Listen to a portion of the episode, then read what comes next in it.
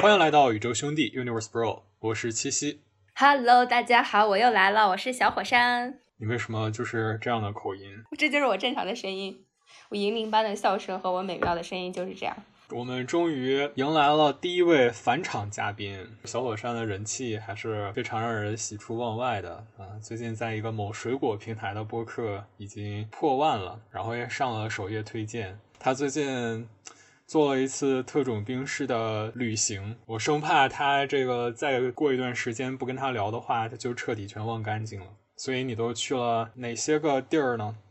就是我就是在两周的时间内接连去了泉州、重庆，还有三星堆，就是四川德阳的那个三星堆，去了这三个地儿。我觉得你这个执行力还是挺强的，因为我上一次咱俩播客的时候还在提，就是关于听婉莹的博物志，然后来对这个泉州好奇，并且计划想去。然后你这次就去了，那我们就直接就从到泉州开始吧。你们到泉州是有有一个遵循的计划吗？还是你们是一个怎么样的顺序去打开泉州的呢？就是因为这趟旅程是我提出来要去的嘛，然后所以我就包揽了一切的那个 攻略的工作。那肯定是没有计那划。什么呀？我做的那计划可好了，哦，但其实都是网上抄的。我觉得能抄到对的答案没有问题啊，而且本身这就是现在，该不会是那个传说中 出门旅游必备的？什么小红什么之类的。反正我去一个地方之前，我就会先看看就是相关的书，或者是看看相关纪录片嘛，然后就呃翻了几本书，然后看了几个纪录片儿，大概的了解了一下泉州吧。然后就做了一些攻略，但是也不知道好不好玩儿，因为你知道现在很多攻略都很诈骗。那我们就直接按这个角度来说，看看你就是在泉州之旅的话，包括后边去重庆和三星堆有哪些跟你看到的传闻是验证了它的确实像说的那么好，像我们平时流传的，然后有哪些是你看到了觉得严重不符的？可以，那我可有太多要吐槽的地儿了。所以是有的吧？是有那种有有，当然有，但可能是因为我自己攻略没做好。哦，过于这怎么嗯这职业病呀？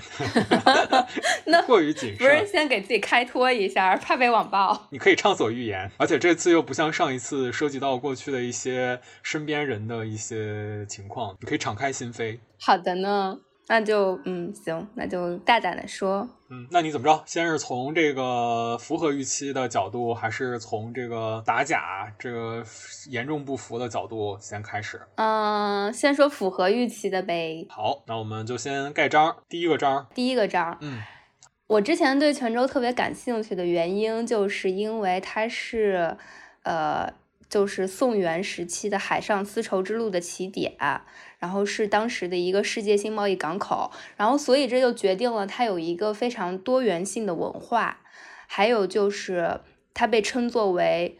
世界宗教博物馆就是我们可以在泉州这一座城市里面看到很多，呃，当时乃至现在的就是各种宗教的呃，这样一些文化和相关的建筑的遗存。还有就是泉州，它是在闽南那边嘛，就有很多在地的闽南风情可以体验啊。然后这次呢，就是泉州给我最大的感受就是，你在一条街上走几步路，你就可以看到佛教的寺庙，可以看到道观，然后可以看到那个基督教堂、妈祖庙，还有一些本地的寺庙，就是和谐共存。我觉得这个景景象就是在别的地方都看不到的。那为什么会出现这种情况呢？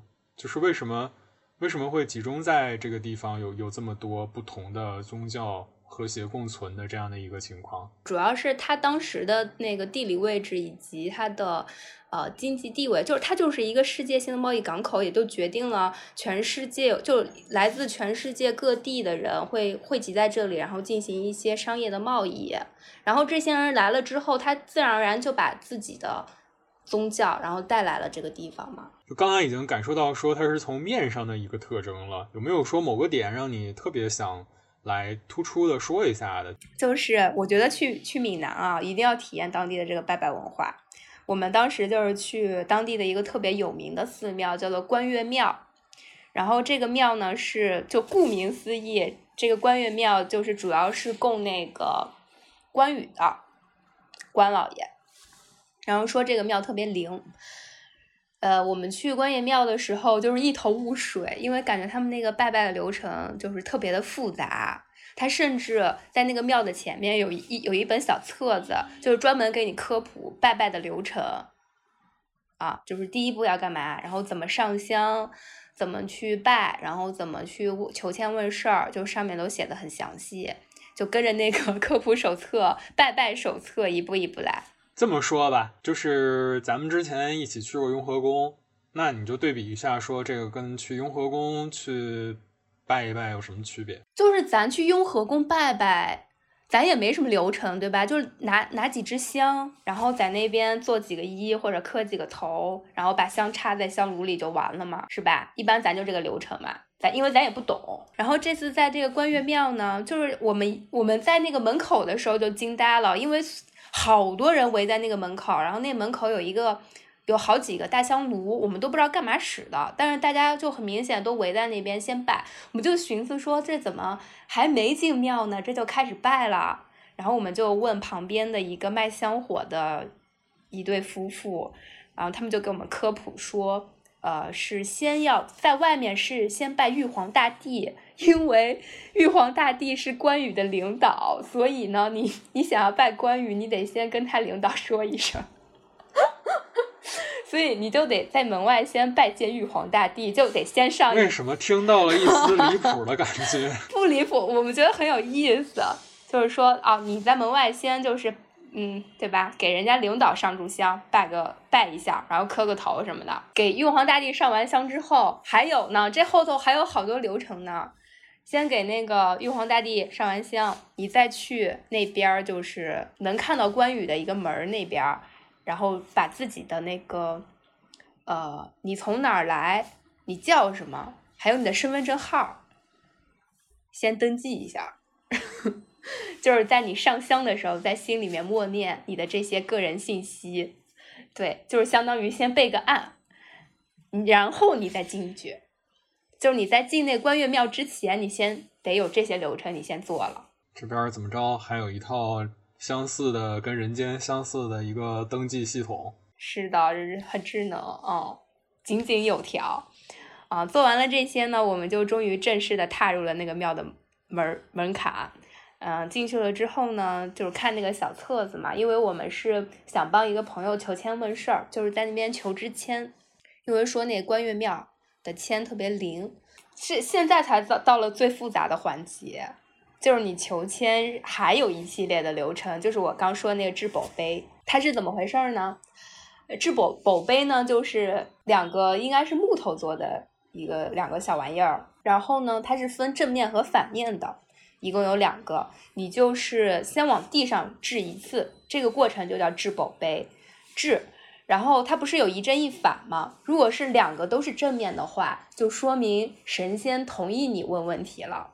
如果是一正一反的话，说明神仙觉得你这个问题描述的不是很清楚，你要再描述一下。如果是两个都是反面的话，就是神仙不想回答你这个问题，所以就是先掷宝杯，然后我朋友就知道了一正一反，就代代表 OK，你哦，代知道了那个，哎，等一下，我刚讲错了，啊哈，我这么认真的听这个规则。对，不是不是，我讲错了，我讲错了，就是一一正一反是 OK，你可以问了。两个正是，然后两个正面是对，两个正面是没说清楚，就是不想回答你。对，两个反面是别问了，甭问了，不想回答你。嗯，反正我朋友一下就知道了一正一反，这个时候呢，你就可以去抽签文了。然后他就 biu biu biu biu biu 在那个签筒里面摇啊摇啊摇，然后摇出了一支签。拿着那支签，你还要再去掷一次宝贝。这次是问这个签文是不是你要我抽的那支，然后他又知道了一支一一正一反，就是说对的，这这个签文就是对的，就可以去解签了。但如果说你这个签文是，呃，两个正面，就说明你要再去掷，再去摇一下那个签筒，再抽一支，再抽另一支。如果是两个都是反面，就是，嗯，就不是这支，反正就是你再去抽吧。啊，就是这样循环往复的，一直就如果你想一次性成功，就你必须第一次就知道一正一反，然后第二次又知道一正一反，你才能够一次性的就问清楚，然后抽到你相应的那支签文。我这样描述你能听明白吗？这个拜拜拜拜文化，我们当时站在庙门口研究了好久，就是这个要怎么操作，拿着那个操作说明书在那看。然后我的小伙伴就是拿着那支签就去问事儿了，这还没完呢，因为他只是拿到了一支签，不知道那个签是什么意思嘛。就是那个关岳关岳庙的那个门口有专门的官方的解签的人在，两块钱一支签，就你给两块钱。他就能帮你解那个签文，我们就把那个签递给了一个看起来非常资深的老爷爷。我的小伙伴就把那个想问的问题描述了一下，爷爷就给出了一个签文的解释。啊，具体什么问题我就不说了，反正是个大吉的签，我们就很快乐很开心，觉得哎。你看这是不是新手福利啊？就是你一去，然后一掷就是一正一反，然后立刻就抽到了钱。所以你抽出来没给你解之前，你都不知道它是好的还是不好的，是吗？不知道啊，因为那个签文上面写的就是，它写的好像是一个数字，反正就是我们我们没那个签文上是没有什么信息的，你必须得去去找那个解签的人才知道写的是什么东西，就。代表的是什么意思？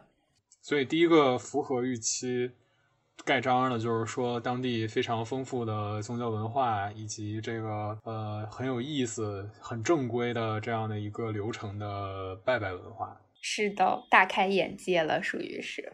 那好，那我们进入下一个，下一个是什么呢？就是我们要盖章或者要吐槽的。那就现那就现在就开始吐槽泉州了啊！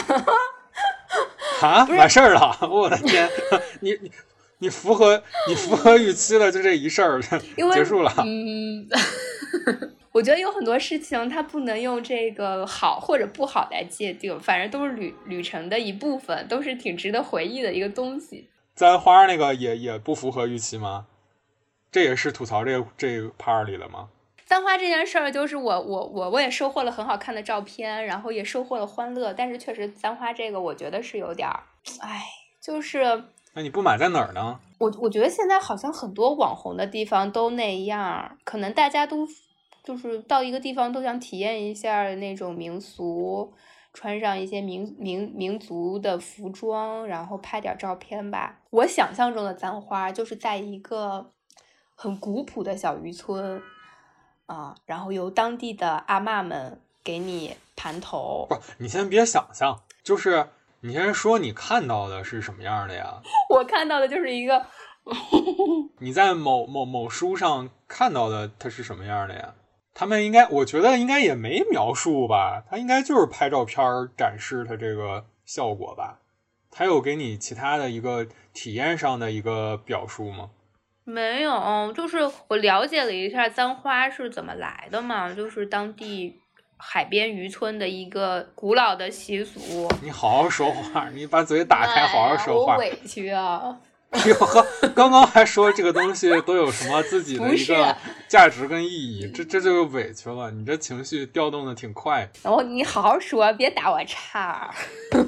哎呀。就是我我我我去之前做的功课，就觉得说是在一个古朴的小渔村里面，然后那些古朴呃就是善良又古朴的阿嬷们，淳朴的阿嬷们给你啊盘头簪花，结果去了之后发现那个小渔村已经变成了一个大型户外摄影棚，你懂吗？哦，明白了。哦，就是你一下车就发现哇，好多游客呀。对，然后所有人戴的都是一样的簪花的那个样式，然后一样的服装，就像流水线生产出来的一样。我当时就想扭头走了，因为我觉得这这太傻了，就是大家都是嗯进屋之前一个样，然后出来之后还一个样，流水线生产。简单来说，就是它已经已经非常成熟的商业化了。阿妈们就是没有感情的盘头机器的感觉。快点，你小姑娘过来，给你整完，你去拍照去。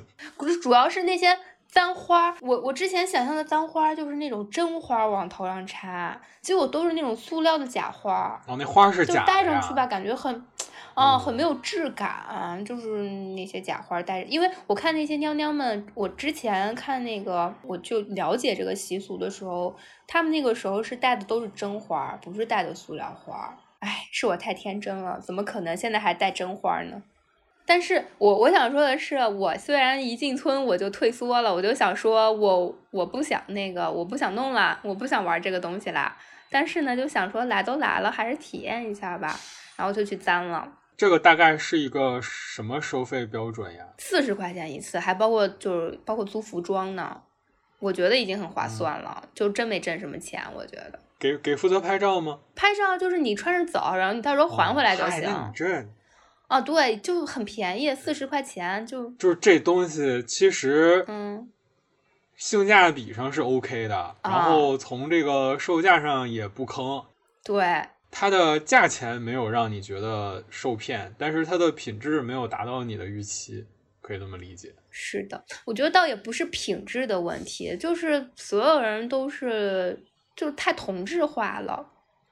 大家穿的衣服都一模一样，然后簪的花也一模一样。那个时候其实就是商业化嘛。对，哎，就是一个 想象中的古朴村庄变成了一个户外摄影棚，就是这个冲击让我一时无法接受。得嘞，这第一个吐槽怎么着？还接着吐，还是先收到这儿，开始转第二个了？啊，先收吧，收吧，脏话挺好的，就过吧。行。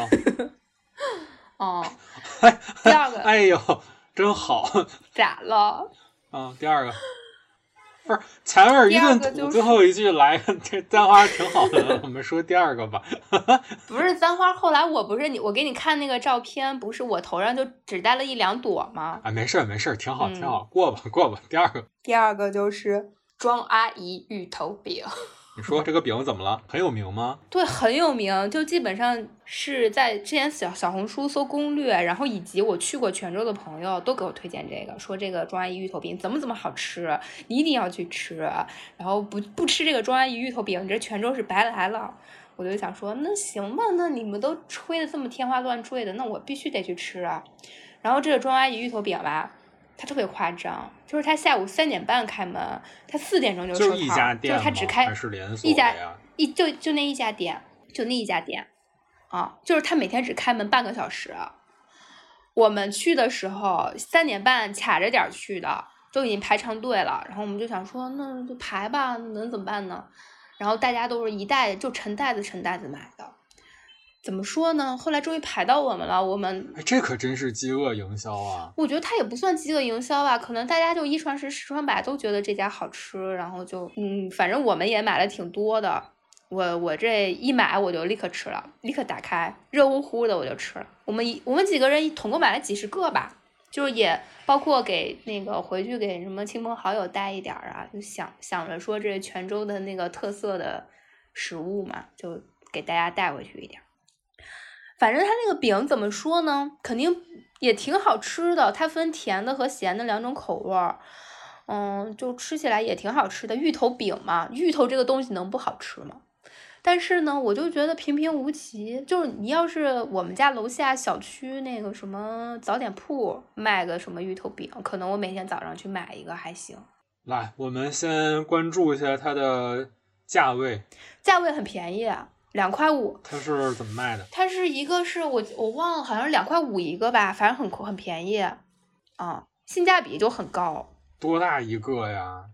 就正常的一小饼，一个手掌大吧。你看我这手掌，半个手掌大，女孩子的手掌半个手掌大一个饼，嗯。你觉得它名气名不副实？嗯。啊，你觉得它名气太大了，吃起来就一般，感觉没什么特别的，然后又搞得那么多人排队。对。哦，就是这事儿，这确实还行，挺不错吃的，但没必要排那么久的队。我觉得它就是一个非常普通的芋头饼，然后就是芋头味儿的，甜的和咸的的芋头味儿的。我就很不理解那些就是狂夸它的，说这个怎么怎么好吃，说的天上有地下无的，结果就那么回事儿，我就有点失望。第二个吐槽的庄阿姨芋头饼吐槽了。好了，我们开始到下一下一位。下一个是谁嘞？第三个是西街的芥子书屋。西街的芥子书屋，西街是泉州非常有名的一条街，地标性的一条街。是的，因为著名、著名、著名的开元寺就在西街里头。然后你只要是上网搜任何关于泉州的攻略，百分之九十九都会提到西街。所以呢，我们也就去了。但其实去之前我就做好心理准备了，我就觉得每个城市都有这么一条街。泉州是西街，北京是南锣鼓巷，然后南京是夫子庙，西安是回民街，就这么一种性质的街，你懂吗？就是那么一条街，满满当当全是小吃店，然后人流量巨大，人挤人，但是卖的都是来自全国各地的小吃。等会儿，嗯，你刚才吐槽的不是他的一个具体的书店吗？你怎么又开始直接把炮火直直接对向整条街了？哎呀，你你听我说嘛。就是我去之前我就知道西街肯定是那样事儿的，西街它绝对是我想象的那种样子，所以我也就无所谓什么失不失望了。呃，但是我就是觉得说那个西街的芥子书屋，它应该是一个非常文艺啊，有然后卖很多泉州当地的特色的老物件，嗯，然后有很多很很有意思的书籍的一个很复古的一个书屋。结果我们去了之后，发现它这个店面也太小了吧！这店面可能就十平米吧，大家在里面挪脚都费劲儿。它那个建筑是有什么历史的典故吗？没有啊，它就是西街旁边一个小巷子里面一个很一个普通民居改的小店，就它那个建筑没有什么好说的。是开了很多年吗？还是它它就为啥火呀？嗯，就我我可能是被图片骗了。就是你是看到了图片拍的好看，对，而且就是说那个芥子书屋是卖很多那种比较复古的老物件的店嘛。我觉得那家店怎么说呢？如果是它没有火，然后我在一个小巷子里面走走逛逛，我突然看到这么一家书店，哎，进去一逛，我肯定会觉得非常的惊喜。但是现在呢，它已经就是广为人知了，啊，里头就是有很多人。但是它那个地方又特别小，所以你进去之后就是挤挤挨挨的感觉，你转个身儿腾腾挪一下都费劲。它里面的装饰倒是很有意思，就是有很多泉州本地的一些比较有特色的手工艺品，还有一些老东西，就是放在那边，就是整体就是很有复古的氛围。你有买东西吗？有买到心仪的东西吗？就是我买到的是一个当地他们老房子的一个门框的装饰，应该是门框下面弄下来的一个东西吧，木头制的，然后一看就很有年头。你是送送出去了吗？我送出去了，就是我一个朋友，他住在胡同里面，我觉得那个跟他们家的那个风格特别特别搭。它就是一个大概五乘五乘六厘米的这么一个小小的木头框子吧，但那个木头框子一看就是从一个老房子的窗框下面弄下来的。里面呢是有一个镂空的图案，那个图案我不知道具体是什么意思，但是它是一柄宝剑，然后穿透了一个长得像鱼一样的东西。第三个芥子书，第四个是啥呢？第四个有第四个吗？有。果然不失望了。完了，我这 我这就说了一个我觉得很棒的地儿，然后说了接连说了四五个我觉得不符合预期的。以后就是泉州的各个店铺都写了“小火山不得入内”。那我也不想进去吃了，反正因为我觉得我第四个要吐槽的点就是，我觉得闽南菜不好吃啊。报上名来，你去了哪个饭馆？就所有的闽南菜，我吃起来都觉得就还行吧。嗯，就吃个饭，填饱一下肚子嘛，没吃到什么特别好吃的。虽然我去的都是大家强烈推荐的小火山，我们之前我忘了有没有提到过啊？他是一个呃典型的安徽人。这个安徽人刚刚就已经非常表明态度了。这个泉州的闽南菜，哎呀，平平无奇，没有什么可吃的。哎，别别别别，你这引战，地域引战，你这是。所以你都吃了什么呢？就首先泉州也必须要吃的几样嘛。我这么说吧，就是泉州一般游客们去就是最爱吃的几样，一个是早上的面线糊。面线糊这个是我们随便找的一家当地的店，就是一看就是本地人就会吃的。但是这个面线糊呢，我觉得它有点像馄饨汤里面放了细细面条的感觉。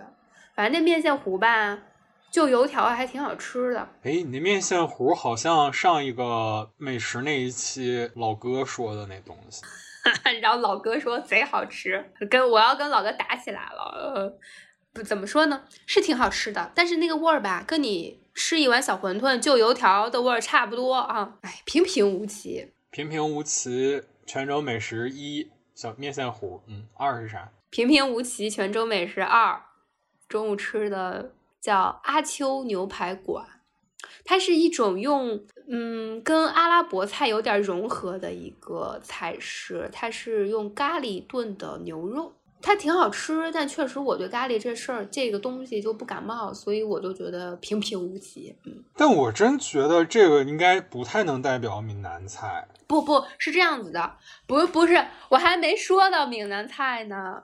它是这样，我不是之前说了，说它这个跟它的历史也是有渊源的，啊，就是它那个之前宋元时期那个世界性贸易港口那时候，就是世界各地，特别是阿拉伯人，然后在泉州生活的有很多，所以把自己的饮食也带过来了。明白明白，这其实是一个外来的融合菜，外来菜的本本土化，啊，然后晚上去吃的正儿八经闽南菜了啊。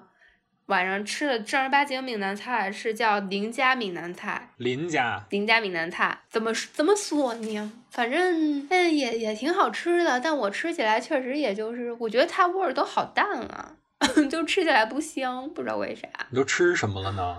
你都点了什么？就每个菜吧，你你吃两口都觉得还行。你说说具体什么菜？点了，本来想点那个他们他们最有名的泉州当地最有名的姜母鸭，但这菜没了，卖光了，我们就点了另一个叫做哎什么焗鸡啊，反正服务员说跟那姜母鸭的味道差不多，只是鸭 换成了鸡，然后我就点点了姜母鸭的平替，点了鸡。还点了一些藕啊煎，点了那个沙嗲海鲜包，点了点酱油酱油水。酱油水是啥？酱油水就是用酱油烧的烧的海鲜，叫酱油水，就闽南那边的一种叫叫法。我们之前在厦门的时候不是吃过吗？那这个听起来肯定好吃呀。什么呀？你在厦门的时候吃过？然后你还说不好吃，咱都不喜欢吃，因为它就是你酱油味儿，它所有调料都是酱油，你知道吗？拉我下水呢？哎呦，那，改变策略了，还要把我拉下水，我可没说，我不记得这事儿，听着就挺好吃。哎，我跟你说，这个林家。这个林家闽南菜你在厦门你在厦门吃过？因为我是点菜的时候发现说，哎，这个饭店名字好耳熟啊，我是不是吃过呀？然后我一搜那个聊天记录什么的，就发现咱以前在厦门出差的时候，咱吃过这个林家闽南菜，它是开了很多分店，这是个连锁，对，它是有很很多连锁，在商场里面吃的是吗？嗯，反正在厦门咱也吃过，也是说吃闽南菜就去这家吃，然后咱去厦门吃的也是这家。吃完，咱当时就觉得平平无奇。你这个表情，我现在太想截图了。你你很久没有动画片的这种状态了，你怎么回成？哎，你最近发生了什么？你去完了这三个地儿，怎么变变回动画片了？我感觉你已经好几年没这样了。你看这太像动画片了，哎呀，我都绷不住了。那个刚才这四个之后还有什么泉州的要吐槽的吗？第五个是我们体验了算命，我觉得也也算是当地的一种民俗特色吧，跟那个关岳庙挺近的，我们就我就寻思说，那个拜拜文化都体验了，那我们来体验一下玄学算命吧。就在那附近看到一个。呃，师傅在那摆摊，然后他还有正经店面呢。我我寻思说，嘿，这个财力财力十分雄厚啊，还有这正经店面，估计他这算挺准啊。然后后来算完之后，就想着说，那可能都是对他，他这个收费确实有点离谱了，我们可能是被骗了。所以收了多少钱呢？你你觉得算命要多少钱呀？我不知道，我没算过。我之前都是家里面帮我算的，我自己从来没有主动算过命。哦，一二百。我我觉得算命可能也就两三百块钱。对对，因为我我们也没问什么嘛，主要是是这样的。我觉得我们被骗了的原因呢，是他没有说看八字这种，因为我我寻思算命不就是看八字嘛，主要是。那你们怎么算的呀？他是用小鸟算的命，他用小鸟算的命。这怎么听起来像一个 杂技表演？我现在说起来都觉得离谱。是这样的，就是我我就寻思说，那就算了，就给当给小鸟的辛苦钱吧。什么鸟呢？哦，就是两两，它有它是有两只小鸟，那小鸟说叫文文鸟，文学的文还是纹纹身的纹，我不知道，就是两只文鸟。然后那小鸟特神，就是它在一个小什么颜色呀？多大呀？挺小的，就是一只手能握住的那个小球球一样的那小鸟长的。嗯，反正先坐下来，然后他就给了一一一一个小盒，然后盒子里面都是一模一样的那个红牌牌。红牌牌里面写的是一些字儿吧，然后那个小鸟呢就把那个笼子门打开，那小鸟就跳出来，它竟然用它的小嘴儿叼那个签牌，你知道吗？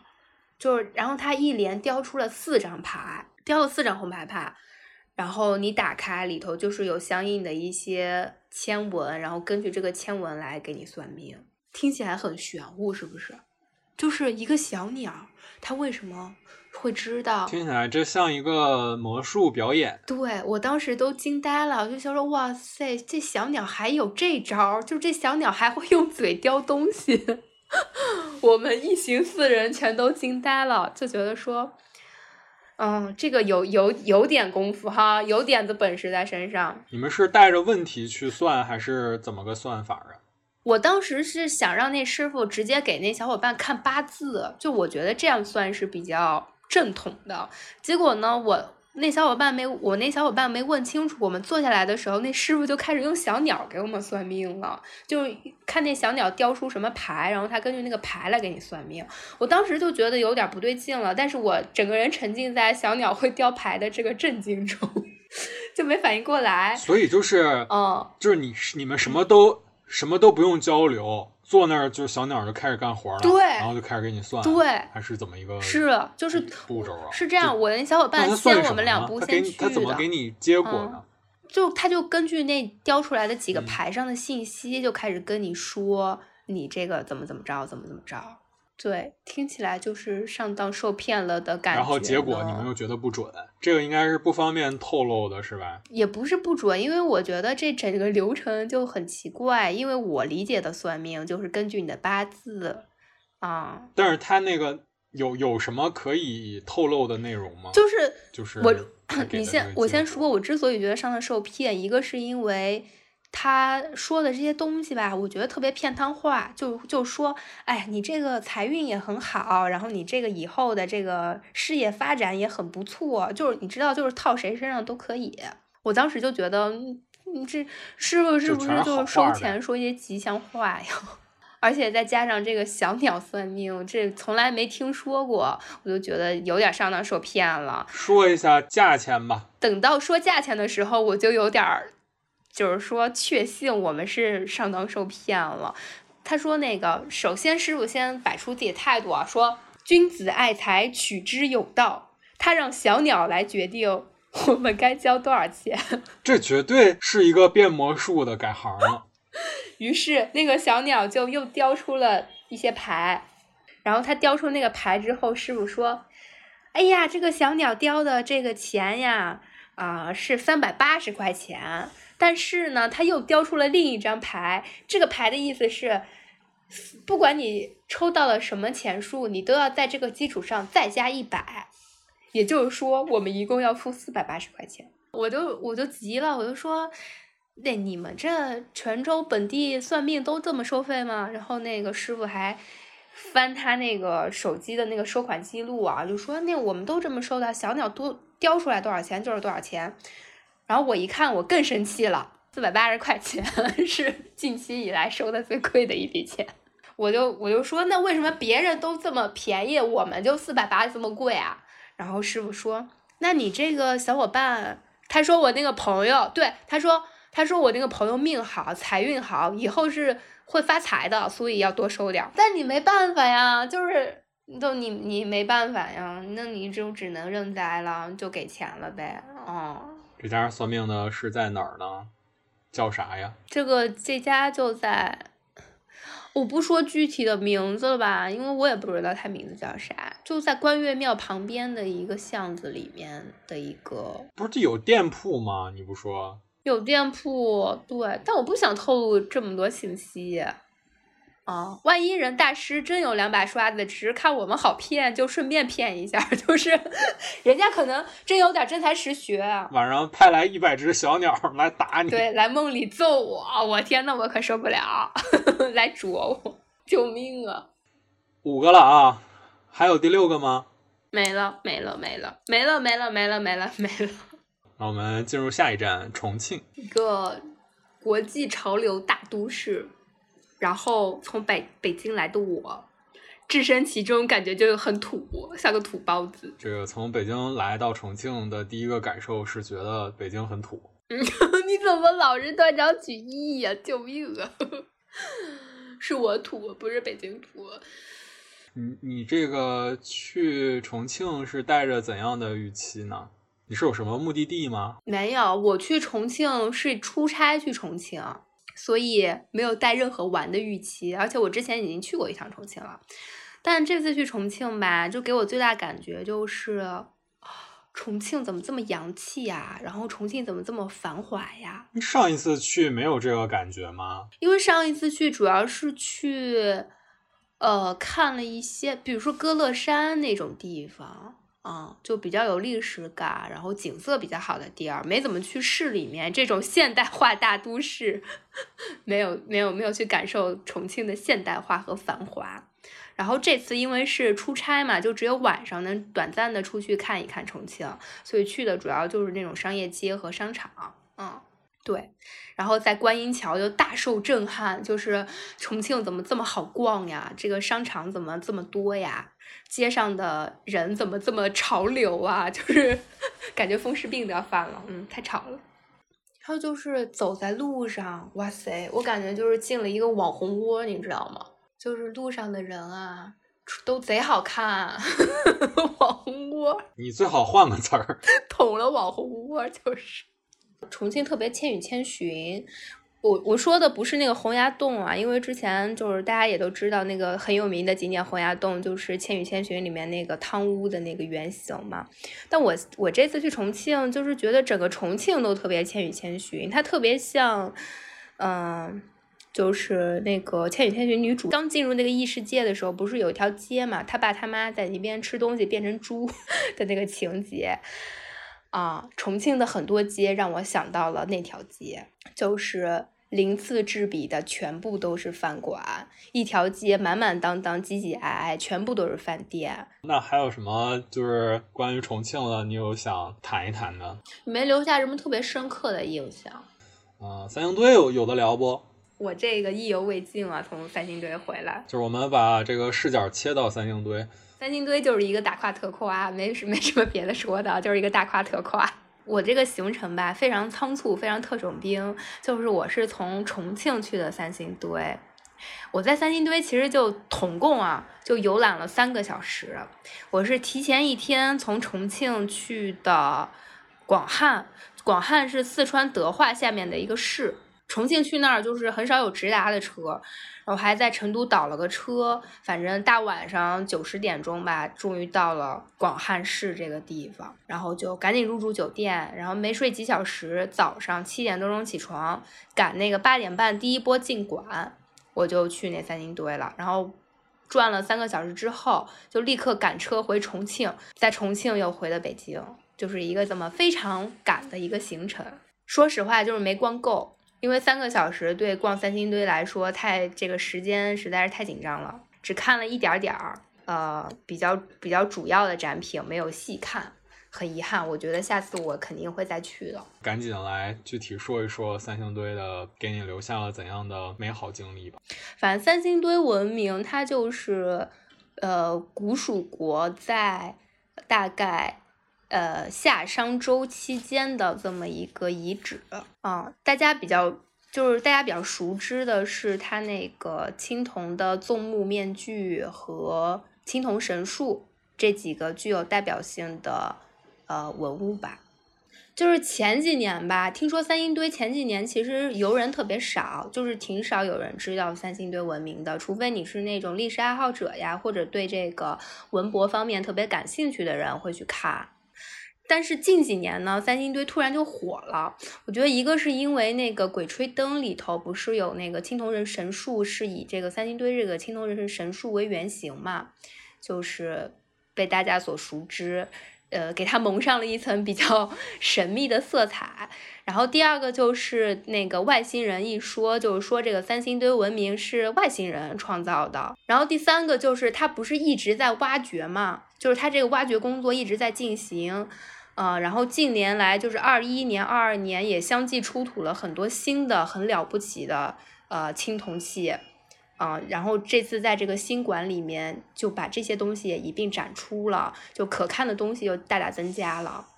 然后我是去的这个三星堆的新馆嘛，它这个新馆我觉得建的就特别的科幻，因为我游览的特别匆忙，它那个地儿挺大的，但我去的主要它就是那个主馆，然后它那个。主馆是分两层，一共三个展厅，有一个展厅什么名儿我忘了，我就记得两个展厅的名字，一个叫巍然王都，然后另一个叫天地人神。我就一开馆，我就直接上了那个二楼的天地人神馆。就是三星堆，它其实是一个，呃，就是它主要的那些青铜器其实是祭祀用的礼器。就是我觉得三星堆博物馆它的打光非常的好。反正我当时一下看到那个神树的时候，我都想说，有种穿越感，就是那个当时三星堆人们在进行这个祭祀活动的时候的那种庄重，还有这个宗教的神秘感，就是扑面而来。而且我去的时候，因为我是一下一进来就直奔二楼展厅，所以那个时候人特别少。就只有零星两三个人站在那边儿，我觉得如果是人多的时候，可能那种感受就会稍微弱一点。所以我建议大家，就是如果你很早就去了，你可以一上一上去就直奔那个二楼的那个展厅，你不用按照那个游览顺序，先从一楼开始逛。这段我们可以把它称之为三星堆三小时黄金体验三小时试用装。你总共是经历了多长时间啊？就是从去泉州到去三星堆这之间。两周都都没有两周，就是上一周的周末去的泉州，然后这一周就是重庆和三星堆，就是从泉州回来之后就立刻出差了。嗯，就是四天时间去了这三个地儿，就是从泉州回来就出差去重庆，然后在重庆出差一周之后，然后立刻特种兵去了三星堆一天，然后再回北京，九天吧。这期反正也是一个非常没有准备的一个聊天。分享你这刚刚结束的这一段旅行的一个经历吧，嗯，最后能不能剪成一个节目，现在也两说。那你对于这样的一个特种兵式的一个旅程的体验，有什么总结式的发言想要分享给大家的？我觉得旅行可以跟自己很喜欢的朋友们一块儿去，也可以自己一个人溜达，反正都是生命的体验嘛，多走走，多看看，总是没坏处的。而且我一直信奉的一句话就是“读万卷书，行万里路”，就是增加自己生命体验的这么一个行为。像是沉默的咖啡色，途经日落星辰暴风雨，却找不到人陪伴你透过车窗在看风景，山川湖泊也在看你。